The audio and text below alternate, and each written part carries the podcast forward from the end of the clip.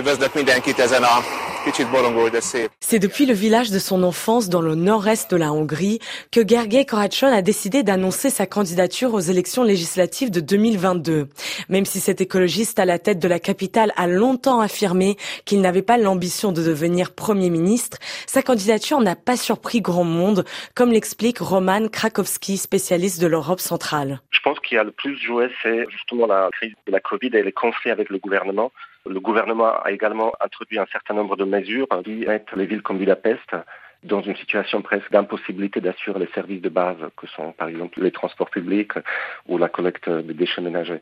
L'impasse dans laquelle il s'est retrouvé en tant qu'administrateur de la capitale l'a amené à changer sa position. Au premier abord, Gergely Karachan ne semble pas être le candidat évident pour combattre Viktor Orban, l'homme fort du pays. Parmi les passions du maire âgé de 45 ans, le jazz et le cyclisme. Et quand cet homme aux petites lunettes parle de politique, c'est toujours avec un ton doux.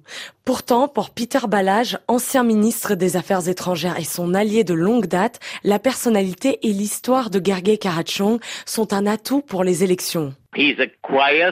Il est très discret. J'ai l'impression qu'il ne s'énerve jamais, même dans les circonstances les plus difficiles. Il vient d'une grande famille originaire d'un village situé dans le nord de la Hongrie, donc il connaît les réalités de la campagne, mais aussi la ville.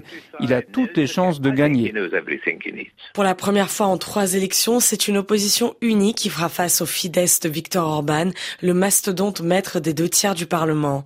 Le bloc d'opposition comprend des Verts, des socialistes, des centristes, mais aussi le parti d'extrême droite Jobbik, qui tente depuis quelques années de rompre avec son passé radical et antisémite. Pour Zoltán Kiseli, politologue conservateur hongrois, cette opposition unie est l'une des principales forces pour Gergely Karachon. Son premier atout, c'est le soutien des six partis d'opposition dont il va récupérer les électeurs. C'est énorme. Deuxième atout, grâce à sa personnalité et son programme, il pourrait attirer les électeurs indécis, en particulier les jeunes et les familles dans les zones urbaines qui sont pro-européens. De par sa mentalité, il est en effet plus proche d'eux que M. Orban. Mais l'opposition a autant d'avantages que de fardeaux.